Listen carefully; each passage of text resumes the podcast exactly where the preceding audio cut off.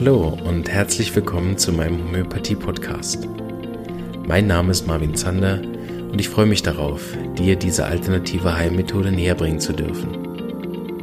Ich werde dir die Hintergründe und Grundlagen leicht verständlich erklären, von meinen Erfahrungen und Erkenntnissen berichten und dir ermöglichen, alle Bereiche dieser ganzheitlich wirkenden Therapie kennenzulernen. Ich freue mich, dass du dabei bist und wünsche dir viele Erkenntnisse bei der heutigen Episode. So, ein herzliches Willkommen. Heute startet ähm, die Detailarbeit an den Grundlagen. Wir gehen jetzt all das, was ich in der Episode Was ist Homöopathie, also all die Prinzipien nochmal en Detail durch. So, und das ist jetzt für die Leute, die es alle absolut ganz genau wissen wollen. Ich nehme immer noch was vorweg, was vielleicht für die nächsten Folgen gilt und auch ähm, vielleicht noch für den einen oder anderen wichtig ist. Grundsätzlich alles, was ich hier im Podcast erzähle, ist neben meinen persönlichen Erfahrungen mit den Patienten basiert alles auf Büchern. Ich habe schon überlegt, inwieweit ich da eigentlich Quellen zitieren muss. Bei einem Text ist mir das grundsätzlich klar. Hier im Podcast bin ich nicht ganz sicher. Ähm, weil es sind meist so viele Bücher, dass ich eigentlich gar nicht Lust habe, die immer jetzt alle aufzuschreiben. Aber wahrscheinlich wäre es korrekt. So, äh, ja, das kann ich ja dann noch nachholen. Heute habe ich aber gedacht, dass äh, bei den Grundlagen sind es eine überschaubare Anzahl an Bücher. So, ich werde heute ähm, haben wir das Thema Lebenskraft, das, das wichtigste ähm, Prinzip in der Homöopathie. Und da habe ich mir eine ähm, ein paar Bücher und Autoren zur Hilfe geholt, dass ich da die wichtigsten Sachen zusammenfassen kann. Und grundsätzlich mit den Grundlagenbüchern, mit denen ich arbeite, ist natürlich das Werk von Hahnemann, das Organon und das Grundlagenwerk von äh, James Tyler Kent, Prinzipien der Homöopathie, die beide relativ schwierig zu lesen sind, so ähm, dass äh, ich immer wieder auch andere Bücher hinzuziehe, um herauszufinden, ob ich das richtig verstanden habe, alles. Und hauptsächlich im Studium haben wir aber gearbeitet mit dem äh, Buch von Dr. Hughes, was vielleicht einigen von euch auch ein Begriff ist, Reise einer Krankheit. Die Bücher, die ich jetzt in den letzten Jahren benutzt habe, um für die Studenten so Grundlagenthemen aufzuarbeiten, ist einmal das Buch vom äh, Thomas Quark, okay, heißt er so? Quack? Und Jan Geisler, der Leitfaden zur Homöopathie. Das ist zwar zu den Grundlagen sehr spartanisch, also kurz und auf den Punkt, was sehr gut ist, wenn man nochmal kurz was nachlesen will. Hab mir aber dazu noch zwei andere Bücher geholt, die das so ein bisschen ausführlicher machen. Das ist einmal der Zeit Mir, Dr. Zeit Mir, Homöopathie verstehen und anwenden und natürlich das große Werk von Luc de Schepper, ich glaube so heißt er, ob ich es richtig aussprechen kann. Das ist Hahnemann im Brennpunkt. Für die, die wirklich auch ein paar gute Grafiken so dazu wollen, finde ich eins der empfehlenswertesten Büchern ähm, und trotzdem nicht vollständig. So, wenn ich die Grundlagen vorbereite für die Studenten, dann schaue ich immer in all diese Bücher hinein. Aber keine Sorge, ich mache jetzt da kein Vier-Stunden-Ding draus für euch. so, so genau wollen wir es dann vielleicht auch wieder nicht wissen. Ähm, aber äh, ich werde doch all diese Aspekte so ein bisschen mit einbeziehen. Weil ich finde, die Lebenskraft, wenn man, wenn man die versteht, dann hat man schon so viel verstanden über Homöopathie, dass dann ähm, der Rest ähm, sich einfach einfacher auch erschließt. Ja, ich werde noch ein bisschen äh, meine eigenen Ansichten dazu mit reinbringen, damit es dann äh, kein Vortrag wird von Autoren, die ihr alle schon kennt. Und es gibt auch ein paar andere interessante äh, Neuerungen in der Wissenschaft, die ich äh, interessant finde. Wobei ich euch allen empfehle, mal das Buch zu lesen vom James Tyler Kent, die Prinzipien der Homöopathie, weil was der da geschrieben hat, ähm, die, die, den Erkenntnissen der heutigen Wissenschaft eigentlich in, in nichts nachsteht von und äh, auch Hahnemann natürlich ein, ein, absoluter Vordenker war, der viele Dinge, die wir heute dann mühsam im Reagenzglas nachweisen können, für die alles schon mega klar war und das ja wiederum auch Erkenntnisse sind, die, die steinalt sind, so. Ich glaube, mit der Wissenschaft tun wir uns vor allem den Gefallen, dass wir die Dinge, die jetzt lange Zeit nicht klar waren, die sozusagen nur erdacht worden sind, so nach und nach langsam dann auch belegen, beweisen, nachweisen können auf die Art und Weise, dass es halt auch eine Maschine zeigen kann. Und unser großes Problem ist ja, dass wir das umgedreht haben, ne? dass wir erstmal alles verworfen haben, was wir über die Jahrtausende schon wussten, um jetzt mit der Wissenschaft wieder bei Null anzufangen und alles das erst als Wissen zu akzeptieren, was wir beweisen können und hinken damit halt dem potenziellen Wissen stark hinterher. Vor allem der Luc de Shepard, der schreibt das schön in seinem Buch, dass er eben festgestellt hat, dass wir mit, mit, mit vielen Erkenntnissen, zum Beispiel diese, diese, dieser Kampf gegen den Erreger, da gibt es ja viele Bücher drüber, vor, vor allen Dingen von Homöopathen, dass das halt so ein militaristische ähm, Vokabular auch benutzt wird oder äh, die dann beschreibt die Art von Kampf und was halt ähm, mit logischem Denken halt auch gar nicht so sein kann, dass Leben halt nicht aus Leben entsteht, sondern äh, Leben entsteht aus dem Überleben. Also auch die Wissenschaft ist inzwischen von der Darwinschen Therapie immer mehr weggekommen und geht immer mehr hin zu der Lamarckschen Theorie, die ja mal lange verlacht worden ist. Da findet in der Epigenetik ganz viel statt, in der Wissenschaft. Wer sich da auch weiter belesen will, dem empfehle ich das Buch Intelligente Zähne von Dr. Mist. Bruce Lipton, ja genau. Es ist auch ein altes Buch, hat eine Neuauflage gemacht nach zehn Jahren. Das würde ich euch empfehlen zu lesen, falls ihr es noch nicht gemacht habt. Sehr interessant sind auch eine Stelle zur Homöopathie drin und eine Stelle zur Lebenskraft, auch wenn er es so nicht nennt. Da gehe ich auch nachher noch drauf ein. So, ich vergleiche das immer so ein bisschen damit, was so ein bisschen auch meine Grundeinstellung ist, dass wir als Menschheit ja grundsätzlich, wenn wir so das Universum als Ganzes anschauen, praktisch nichts wissen. so. Und von dem Wissen, was wir ja zusammengetragen haben, als Gesamtmenschheit, weiß jedes einzelne Individuum wiederum nichts. Also ich habe keine Ahnung, wie dieses Mikrofon funktioniert, wie der Computer funktioniert, so sich auch immer wieder auf dieses Nichtwissen zurückzuziehen, hilft dabei nicht arrogant zu werden und der Meinung zu sein, irgendwas endgültig zu verstehen, weil das verhindert einem ja dann für einen Fortschritt was Neues zu erkennen wenn ich der Meinung bin, ich weiß schon alles. Da gibt es auch auch ein Buch, was ich gerne immer wieder lese, das ist Gespräche mit Gott Buch vom Neil Donald Walsh. Bin jetzt nicht mit allem immer 100% einverstanden, was da steht, aber der schreibt auch, Gott kommt nur zu leeren Orten.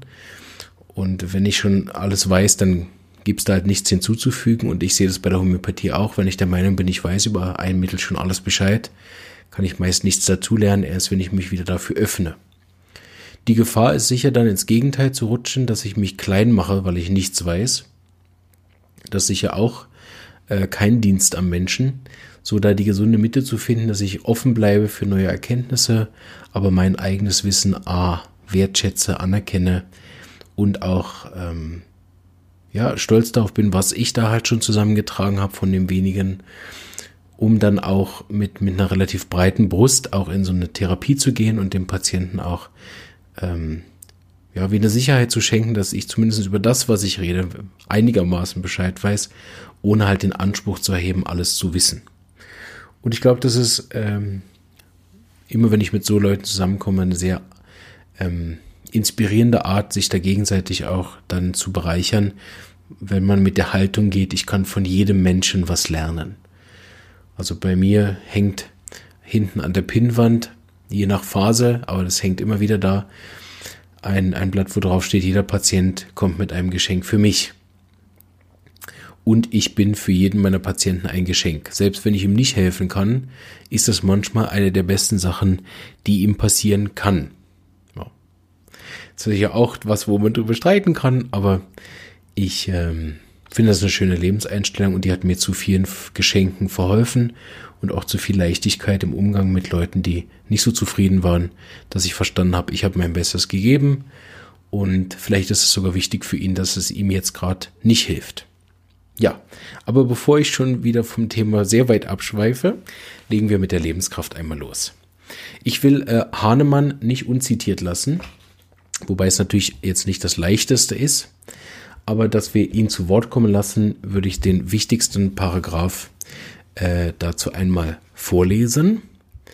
Im gesunden Zustande, also wenn ich gesund bin, waltet die geistartige als Dynamis den materiellen Körper belebende Lebenskraft. Heißt, es gibt eine Energie, die hat Hahnemann Dynamis oder eben geistartige äh, Lebenskraft genannt.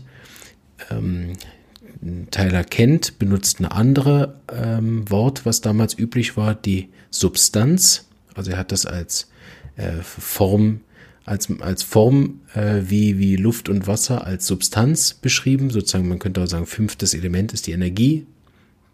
Wir würden heute sagen, eine energetische Kraft, nicht sichtbar. Ähm, wobei Dynamis eigentlich der beste Begriff ist, aber heute halt zu unüblich. Also, im gesunden Zustand waltet die geistartige Dynamis, die Lebenskraft, unumschränkt und hält alle seine Teile in bewundernswürdig harmonischem Lebensgange im Gefühl und Tätigkeiten. Das Paragraph 9 im Organon und heißt, dass die Lebenskraft diejenige Kraft ist, die den Körper in all seinen Anteilen in harmonischer Art zusammenhält. Und damit meint Hahnemann nicht nur den Körper, sondern auch Geist und Seele. Also er sieht das als dreiteilige Wesenheit an. Und darüber schreibt er natürlich im Organon viel. Aber das mal so was äh, Hahnemann sich da ähm, erdacht hat. Wir haben in der, in der Medizingeschichte-Folge, die äh, ihr vielleicht gehört habt, auch ein bisschen gesprochen darüber, dass Hahnemann das natürlich nicht alles von Null auf selber erdacht hat, sondern er hat den damaligen philosophischen Trend des Vitalismus äh, aufgegriffen. Und das ist die Idee, dass alles eben beseelt ist, auch Steine und, und äh, Tiere und so. Habe ich erzählt, der Animismus und der Vitalismus. Ähm, der, der Thomas Quark, Quack, der schreibt in seinem Buch dann, ein toter Organismus kann weder krank noch gesund werden, nur das Lebendige wird krank oder wieder gesund. Und das ist eigentlich das, wenn man es leicht erklären möchte, denn ist die Lebenskraft das, was einen lebendigen Körper von einem Toten unterscheidet. Also wenn ich dann einen Leichnam habe, dann wird er weder krank noch gesund. Erst durch die Kraft, die die sozusagen diese in Anführungsstrichen Maschine, wenn man das so nennen möchte, wobei das auch nicht der richtige Begriff ist, aber diesen Körper belebt. Ähm, diese Kraft, die macht Krankheit wie auch wieder Gesundheit. Und grundsätzlich würde man dem heute vielleicht ähm, sagen, dass es eine, also dass die Lebenskraft wie eine Art Immunsystem, wie eine Art Selbstheilungskraft ist, wobei da die Kraft, wie sie beschrieben wird von den Autoren darüber hinausgeht, weil es auch eben Geist und Seele intakt hält. Aber man kann sich das wirklich so vorstellen, dass es da wie so eine Energie gibt, die dafür sorgt, dass alles in Harmonie läuft, dass die Hormone äh, miteinander in Verbindung treten, dass nichts auseinanderfällt, dass eben kein Krebszelle wächst und so weiter und dass auch wir glücklich und zufrieden sind. Das ist der Teil, den eigentlich Dr. Hughes als einziger reinbringt von den Büchern, die ich hier gelesen habe ähm, dass er auch reinbringt, dass eine gesunde Lebenskraft sich eben aus, auch daraus ausdrückt, dass ich friedlich, liebevoll, dankbar und in meinem Leben zufrieden bin. Also, dass auch das ein Ausdruck ist von einer intakten Lebenskraft, macht allen Homöopathen, denke ich, Sinn, weil wir ja die, die Hauptstörung der Lebenskraft meist auch auf dieser Ebene dann finden. Wenn er eben unzufrieden ist, nicht im Gleichgewicht ist oder im Ärger mit anderen. Ne? so ist es logisch im Prinzip, dass die echte Heilung am Schluss auch auf der Ebene wieder dazu führt, dass die Lebenskraft auch die Gemüts- und Geistebene wieder in Balance zurückbringt. Und das finde ich einen sehr schönen Input, so wenn man die ganzen Bücher liest, gefällt mir nach wie vor die Beschreibung von Dr. Hughes, weil sie was, eigentlich was, was fast ein bisschen prosaisches hat, also künstlerischen Anteil ist bei Dr. Hughes sicher von den Büchern am höchsten weil er da am wenigsten wissenschaftliche äh, Facts reinbringt, sofern man das äh, wissenschaftlich nennen kann. Äh, ja, kann man. ähm, aber er bringt am meisten Philosophie, Kreativität und, und halt auch diesen lebensnahen Anteil rein. So, wer das Buch hat, vielleicht das einfach nochmal nachlesen. Das ist ein sehr schöner, kurzer, auf den Punkt gebrachter Teil für die Lebenskraft. Grundsätzlich ist diese Lebenskraft oder das Prinzip davon in anderen Traditionen steinalt und schon lang bekannt. Vor allem ist da eins der berühmten Beispiele die traditionelle chinesische Medizin, die nennt das dann Qi oder Qi. So, da ist die Lebenskraft eigentlich ähm, ein Standard und da unterscheidet die traditionelle chinesische Medizin wie die Homöopathie sich dann stark von der ähm, von der Schulmedizin, weil da nicht der Erreger das Problem ist, sondern das Terrain, auf dem der Erreger wachsen kann. Dr. Hughes sagt immer, dass Krankheiten auf was wachsen, was bereits schon gestorben ist im Körper. Oder ähm, ein anderer Autor bezeichnet es so, dass die Lebenskraft sich aus bestimmten Gründen aus Teilen des Körpers zurückziehen muss und da nicht mehr für diese Harmonie, für diese Balance sorgen kann. Es gibt ein schönes Bild vom Luc de Scheppe. Er sagt, die Lebenskraft ist wie so ein Ballon voller Energie. Und wenn irgendwas passiert, was die, was die Lebenskraft oder den Mensch aus der Balance bringt, dann äh, ist es wie so ein Loch im Ballon und da entweicht jetzt die Energie und dann reicht das irgendwann nicht mehr, den gesamten Körper aufrecht zu erhalten. Dr. Hughes schreibt dann, dass es am Anfang die ähm, so wie Warnsignale gibt, erste Anzeichen von Herzklopfen, Schweißausbrüchen, Schwindel, bisschen Schlafstörungen, leichter Durchfall, Appetitlosigkeit, Unzufriedenheit, so leichtere kleine Warnsignale, dass man eigentlich als Mensch merken könnte, oh, ich bin aus dem Gleichgewicht. Die nehmen wir dann aber oft nicht wahr und äh, lenken uns da ab und gehen darüber hinweg. Und das war eigentlich jetzt das Zeichen äh, von der Lebenskraft, hey, ich habe da im Fall ein Leck, könntest du dich bitte darum kümmern? Ähm, zusätzlich aber ist es auch so, dass die Lebenskraft dann irgendwann nicht mehr schafft, alle Bereiche aufrechtzuerhalten und dann irgendwann tatsächlich tiefe Störungen entstehen. So, einerseits gehen wir über die Warnsignale hinweg, andererseits können wir die aber leider mit vielen Therapien auch sehr gut behandeln. In Anführungsstrichen, weil eben nicht heilen. Also ich nehme da immer eins meiner Lieblingsbeispiele, das sind Schmerzmittel, egal in welcher Form dargebracht, die also einfach nur den Schmerz wegnehmen, sei es der seelische Schmerz, weil ich jetzt an der Droge hänge, oder sei es ein körperlicher Schmerz, weil ich jetzt ein Schmerzmittel nehme, oder irgendeine, irgendeine Therapie, wo ich dann so viel rede, rede, rede, dass ich meine Emotionen gar nicht mehr äh, fühlen kann, weil ich die ganze Zeit beschäftigt bin mit zweimal die Woche beim Psychiater sitzen. Nichts gegen all die Therapien, bitte nicht falsch verstehen, weil das ist auch temporär manchmal nötig und überlebensnotwendig und ich bin sicher, dass es auch vielen Leuten hilft, das zu tun. Aber wenn es benutzt wird, um meine Symptome wie wegzumachen, anstatt sie echt zu erkennen und zu heilen, dann wirkt es eben wie ein Schmerzmittel. Und das stelle ich mir immer vor, wenn ich einen Knieschmerz habe, ich nehme jetzt ein Schmerzmittel und gehe dann auf eine Wanderung. Dann kann ich zwar sagen, boah, Gott sei Dank, dank dem Schmerzmittel konnte ich die Wanderung machen. Meine Lebenskraft hat aber vorher gesagt, bitte mach die Wanderung nicht, dein Knie schafft das nicht. Bedeutet, ich bin jetzt über meine Grenze gegangen. Und ob die Grenze dann emotionaler Natur ist, intellektueller Natur ist oder eben körperlicher Natur ist, ist dabei ja völlig egal. Ich bin über meine Grenze hinweggegangen, wo der Körper gesagt hat, nein, jetzt gehst du nicht mehr arbeiten. Und ich sage doch, nehm irgendwas, mach schnell noch eine Meditation, um mich aufzuladen oder was auch immer und geh trotzdem hin. Das ist dann temporär sicher hilfreich und es gibt sicher da auch Therapien, die besser oder schlechter sind mit mehr oder weniger Nebenwirkungen. Aber grundsätzlich habe ich dann die Signale meiner Lebenskraft eben nicht ähm, wahrgenommen und deshalb kann ich sogar am Schluss mit Meditation unterdrücken, wenn ich statt meine echten Probleme anzuschauen, dann einfach immer meditiere. Wobei natürlich bei der Meditation mir auch einfallen darf oder zufallen darf oder mich, ich erkennen darf, was mein echtes Problem ist. Also wieder nichts gegen Meditation, einfach nur die Art, wie ich das benutze. So, die Lebenskraft verliert irgendwo Energie, Luft geht aus dem Ballon raus, dann kommen die ersten Warnsignale und dann irgendwann kann die Lebenskraft nicht mehr alle Bereiche abdecken und dann gibt es im Körper wie Schwachpunkte, die dann äh, sich zeigen in der Form, dass dann da echte Krankheiten entstehen. Von unserer Art, wie wir Homöopathie machen, ist der miasmatische Anteil ein sehr großer.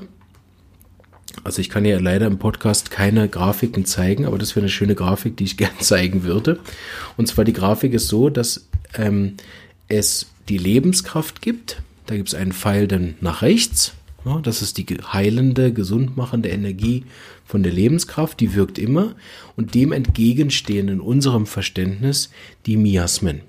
Die Miasmen hatte ich an anderer Stelle auch schon erwähnt und es gibt ein längeres Video in der Facebook-Gruppe, was ihr euch anschauen könnt, wo ich ein bisschen was dazu erkläre. Das wird aber sicher auch noch mehr vertieft. So, die Miasmen sind die genetischen Prägungen, die permanent gegen die Lebenskraft arbeiten. Und wenn sich das in der Waage hält, dann bin ich im Gleichgewicht und wenn die Lebenskraft stark ist, bin ich sogar gesund und geheilt. Und wenn aber die Miasmen überwiegen durch irgendwelche Auslöser, dann gibt es wie ein Ungleichgewicht und wenn das Ungleichgewicht über lange Zeit besteht, geht eben was kaputt. Und zwar je nachdem, welches Miasma sich halt aktiviert hat. Also wenn sich meine Psora aktiviert hat, weil ich jetzt unbedingt mehr Geld brauche, dann habe ich darüber Stresssymptome, Herzklopfen und wenn ich das nicht ähm, ernst nehme, dann kriege ich vielleicht noch einen Hauterschlag oder Durchfall dazu oder das, der Körper legt sich flach mit zwei Tagen Hochfieber. So irgendein psorisches Thema hat sich jetzt aktiviert. Und wenn ich aber dieses Geldthema im Kern jetzt nicht lasse, weil ich immer psorischer werde und noch mehr Geld will und noch mehr Arbeit und noch mehr Geld und noch mehr Arbeit, dann ähm, wird diese psorische Sache immer mehr die Lebenskraft bedrängen und es werden immer stärkere psorische Erkrankungen kommen. Die psorischen Erkrankungen haben einen großen Nachteil, sonst haben sie fast nur Vorteile, nämlich sie sind relativ leicht zu unterdrücken und behandeln von anderen Therapien, die dann schnell diese, sag ich mal, kleineren nervlichen Beschwerden wegnehmen. Super, jetzt habe ich kein Herzklopfen mehr, der Hauterschlag ist perfekt unterdrückt mit dieser Salbe und meinen Darm habe ich jetzt noch Hydrokolontherapie gemacht und ist jetzt wieder viel frischer und alles. So kann ich jetzt wieder vorwärts gehen, aber ich bin ja immer noch geldgierig. Das hat sich leider auf der Ebene überhaupt nicht geändert. Und jetzt kommen entweder die psorischen Beschwerden zurück oder aber, was manchmal dann passiert, dass sich ein anderes, destruktiveres Miasma jetzt aktiviert und dann auf einer anderen Ebene die Lebenskraft geschädigt wird, beispielsweise durch eine psychotische, langsam wachsen, hartnäckige Erkrankung von äh, Angina, Bronchitis, Asthma, Heuschnupfen oder wie auch immer die dann Namen dann am Schluss heißen, aber irgendwas macht jetzt eng.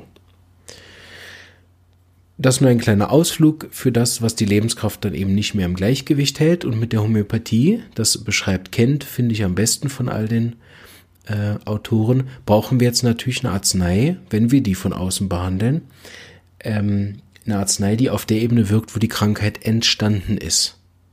Und deshalb kann die Arznei rein von der Theorie her, wenn die Lebenskraft zu stimulieren ist und als geistartige ähm, Wesenheit ja nicht materialistisch ist, dann kann ich auch gar keine materialistische Arznei geben, keine materielle Arznei geben, weil das ja die Ebene gar nicht abdeckt. Bedeutet, wenn ich sozusagen, nennen wir es mal physikalisch, wenn ich eine physikalische, ähm,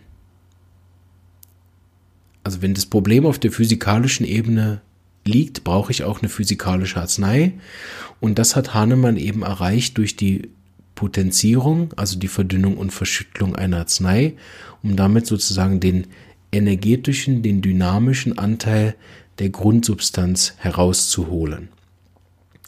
Und ähm, das dann eben in verschiedenen Ebenen, so dass man auch sagen kann, dass auch die Krankheit wie auch die Lebenskraft verschiedene Ebenen haben muss, was auf eine C30, auf eine C200, eine C10.000 oder eine C1 Million nicht nur anders reagiert, sondern auch offensichtlich bestimmte Krankheiten diese noch tiefer, noch höher potenzierten Arzneien benötigen.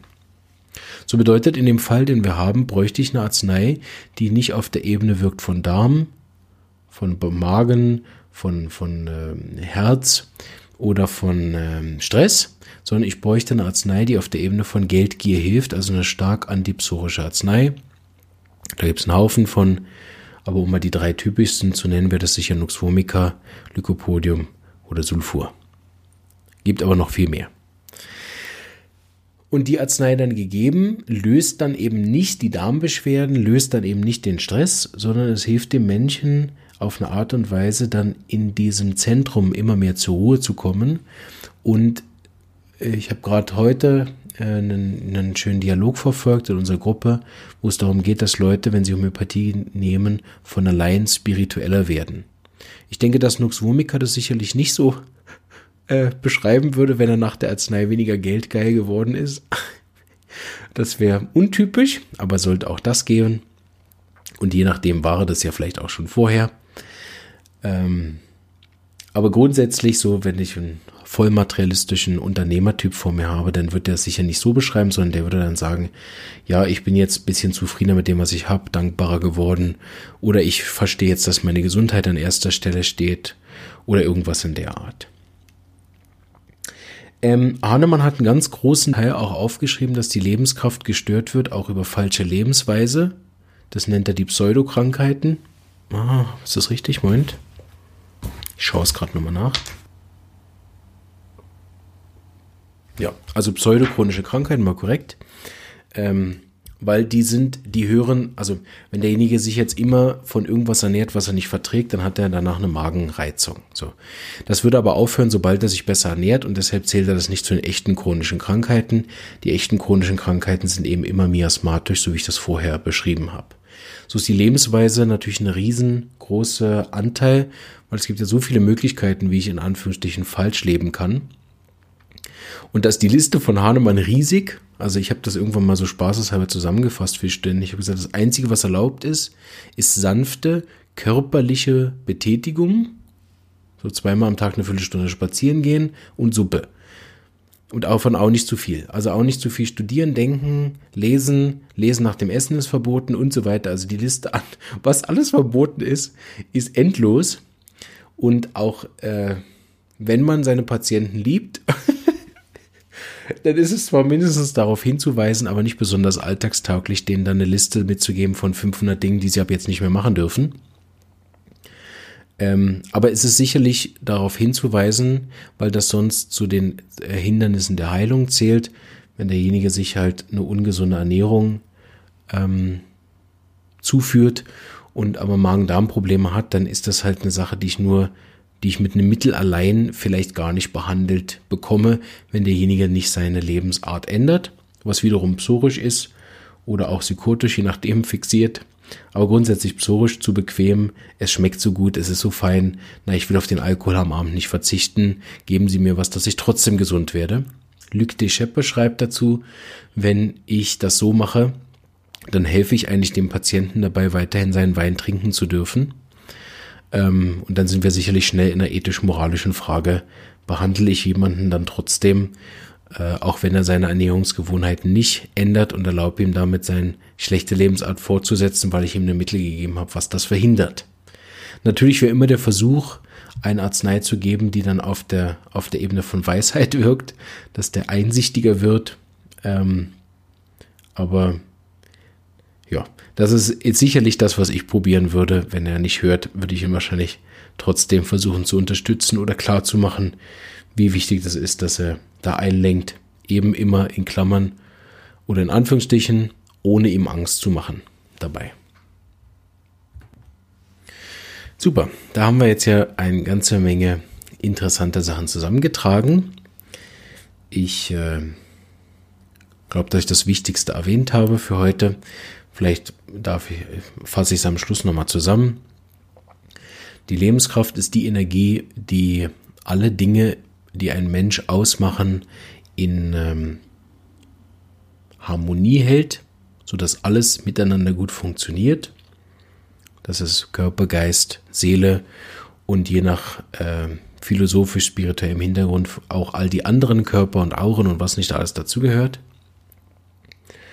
Und der Hauptantagonist, zumindest so wie wir das hier machen bei uns in der Schule, sind die vererbten Miasmen, also die genetischen Prägungen, die als Gegenkraft permanent dazu sind.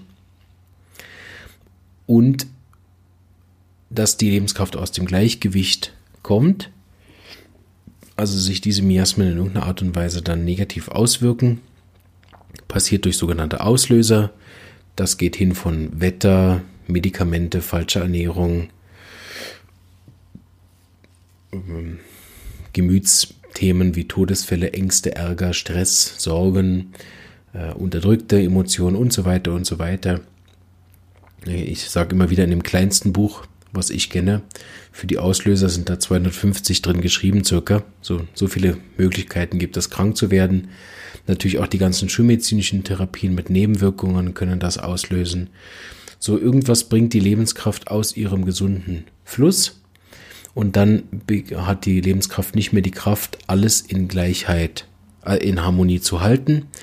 Und die Arznei löst dann entweder diese Blockaden auf oder wirkt auf der Ebene von der Lebenskraft, äh, auf der Ebene von dem Auslöser. Das ist sozusagen die, die ähm, Ängste sich verbessern, die Trauer wieder fließen darf, wenn sie unterdrückt worden ist, der Ärger sich zeigen darf, wenn er geschluckt worden ist oder wenn der Ärger im Übermaß ist, dass er sich besser beruhigen, mehr im Frieden kommt. So irgendeine Veränderung im Innern des Menschen findet statt. Auf der energetischen, physikalischen Ebene wirken dann die physikalischen Arzneien von der Homöopathie und bringen die Lebenskraft und damit sein gesamtes Immunsystem wieder in ein Gleichgewicht.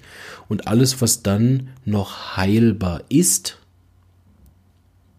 wobei ich nicht weiß, wo da die Grenze ist, aber grundsätzlich haben wir da ja eine Grenze, die uns die Medizin gesetzt hat in unsere Köpfe hinein, dass sie festgelegt hat, was unheilbar ist und was nicht. Ich denke, dass wir das auch nicht unterschätzen dürfen. Der Dr. Jonas Penzer forscht ja da an dem Projekt viel mit dem Placebo, wo da unsere Grenzen wirklich sind. Ähm, gibt mehrere andere Therapien, die ich kennengelernt habe inzwischen, die die klar machen, wie begrenzt, wie wir uns selber oft auch begrenzen. So ist es möglich, dass auch die, die Grenzen der Homöopathie nur deshalb da sind an der Stelle, weil wir der Meinung sind, dass sie da sind. Deshalb bin ich da auch mal vorsichtig, weil ich habe schon Sachen heilen sehen, die eigentlich unheilbar sind, habe aber auch schon Sachen nicht heilen sehen, die eigentlich heilbar wären. Wobei da natürlich durchaus möglich ist, dass ich nicht die richtige Arznei gefunden habe, aber grundsätzlich ähm, habe ich da beides schon gesehen aber generell kann man sagen, wenn jetzt zum Beispiel ein Organ fehlt, dann habe ich es jetzt noch nie gesehen, dass durch Homöopathie sich das dann wieder regeneriert. Oder wenn jemand 20, 30 Jahre lang äh, Diabetes hat und inzwischen einen starken äh, Schaden am, am äh, der Bauchspeicheldrüse hat, habe ich nie gesehen, dass der jetzt wieder vom Insulin wegkommt. Wobei ich persönlich mit meinem unwiderle unwider äh, unzerstörlichen Optimismus auch daran glaube, dass auch so Fälle, je nachdem, wie gut der Patient ähm, anspricht auf die Arznei, wie gut ich ihn betreuen kann und wie gut er selber dann auch auf seine Themen, wo es herkommt, eingehend eingeht und auch eingehen kann, weil wir sie herausgefunden haben, bin ich sicher, dass auch hier deutlich mehr möglich ist, als was wir aktuell glauben. So versuche ich mich da immer nicht zu beschränken Wobei das aber eine, trotzdem ein ganz wichtiges Thema ist, seine eigenen Grenzen mindestens mal zu kennen. Was kann ich behandeln und was nicht. Was dann aber natürlich nicht immer auch die Grenzen der Homöopathie sind. Ich möchte noch einen interessanten Fakt bringen, der im Buch drin steht vom ähm, Bruce Lipton, vom, von dem äh, Zellbiologen und Epigenetiker. Der schreibt nämlich in seiner Neuauflage im, im ziemlich letzten Kapitel, ich habe das Buch leider nicht da, deshalb kann ich es nicht vorlesen, ähm, schreibt er, dass sie, dass sie herausgefunden haben, dass die Zellen eine, eine physikalische Form der Identifizierung haben. Also das heißt, die Zelle ähm, identifiziert sich, gehöre ich zu diesem Körper über einen Rezeptor in der Zellmembran und dieser Rezeptor ist nicht chemisch, sondern der ist physikalisch bedeutet, es empfängt eine Frequenz. Und was Sie inzwischen schon wissen, ist, dass die Frequenz nicht aus dem Körper selber gesendet wird, sondern von außerhalb kommt. Und äh, ich weiß jetzt nicht, ob man das Seele nennen will, ob man das Inkarnation nennen will, ob das die, ob das dann in die, in die Spiritualität hineingeht und das Gott ist, der uns bewohnt. Keine Ahnung. Ähm, gibt da sicher viele ähm, Benennungen für das oder ob das eben aus der Homöopathie die Lebenskraft ist, die von außen auf den Körper zugreift und sozusagen dann diese ähm, Zellen, die als eine der Jobs sagt, du gehörst übrigens zu diesem Körper hier dazu.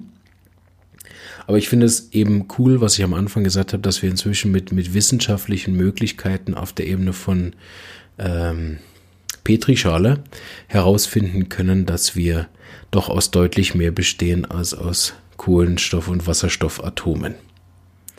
Das ist auch in irgendeinem, äh, genau, das habe ich auch beim, äh, beim Kent gelesen, dass er gesagt hat, wenn ich ein, ein, eine Alge in die chemischen Bestandteile zusammen auseinandernehme und dann finde, dass es am Schluss irgendwelche Aminosäuren sind und, und Eiweiße und ich die jetzt alle auseinandernehme und anschließend wieder zusammenrühre, dann wird daraus trotzdem keine Alge. Sondern es braucht dann wieder die Lebenskraft, die diesen Organismus beseelt oder energetisiert oder eben dynamisiert. In diesem Sinne, Grüße an all meine dynamisierten Freunde da draußen. Ich freue mich, dass ihr wieder äh, 30 Minuten eurer Zeit in die Homöopathie investiert habt und schaut, dass ihr eure Lebenskraft schont, indem ihr möglichst wenig schädliche Lebensweisen macht. Vielleicht mache ich da mal eine Episode drüber, was schädliche Lebensweisen sind. Wie gesagt, die Liste ist endlos. Da kann ich eine Stunde reden. Und falls ihr das Gefühl habt, dass trotz eurer Lebensänderung, ihr ernährt euch jetzt gesund, ihr macht Meditation, ihr entspannt euren Geist, ihr habt Dankbarkeitsübungen gemacht und so weiter und so weiter und trotzdem ist eure chronische Krankheit fortschreitend, dann ist es möglicherweise so, dass auch andere Therapien da eventuell noch helfen können, aber ich kann euch sagen, dass Homöopathie da einen sehr schönen Weg bietet, dann dieses miasmatische Fortschreiten eurer chronischen Krankheit ähm, hab den Faden verloren. Aber irgendwas wollte ich sagen von dass Homöopathie das sehr gut behandeln kann. Bevor ich mir jetzt noch im Kopf und Kragen rede, wünsche ich euch einen ganzen tollen Tag oder Abend oder was auch immer und freue mich darauf, mit euch diese Grundlagensachen dann wirklich ein, ein Prinzip nach dem anderen durchzudiskutieren. Wie immer erreicht ihr mich auf den verschiedenen Plattformen, hauptsächlich immer noch über Facebook und die dazugehörige Facebook-Gruppe, wo ich immer wieder Live-Videos mache zu bestimmten Themen und Fragen aus der Gruppe. So wenn euch, wenn euch äh, der Podcast nicht reicht und ihr müsst mich dringend noch viel öfter hören, dann werdet ihr da finden. Die Videos sind auch alle, die lasse ich alle drauf. Die kann man also in zehn Jahren immer noch hören, solange ich das dann immer noch für den äh, für gut halte, was ich da gesagt habe. Ähm, so kann man auch später in die Gruppe kommen und sich dann im Nachhinein auch die Videos noch reinziehen. Bleibt gesund und alles Gute, bis bald.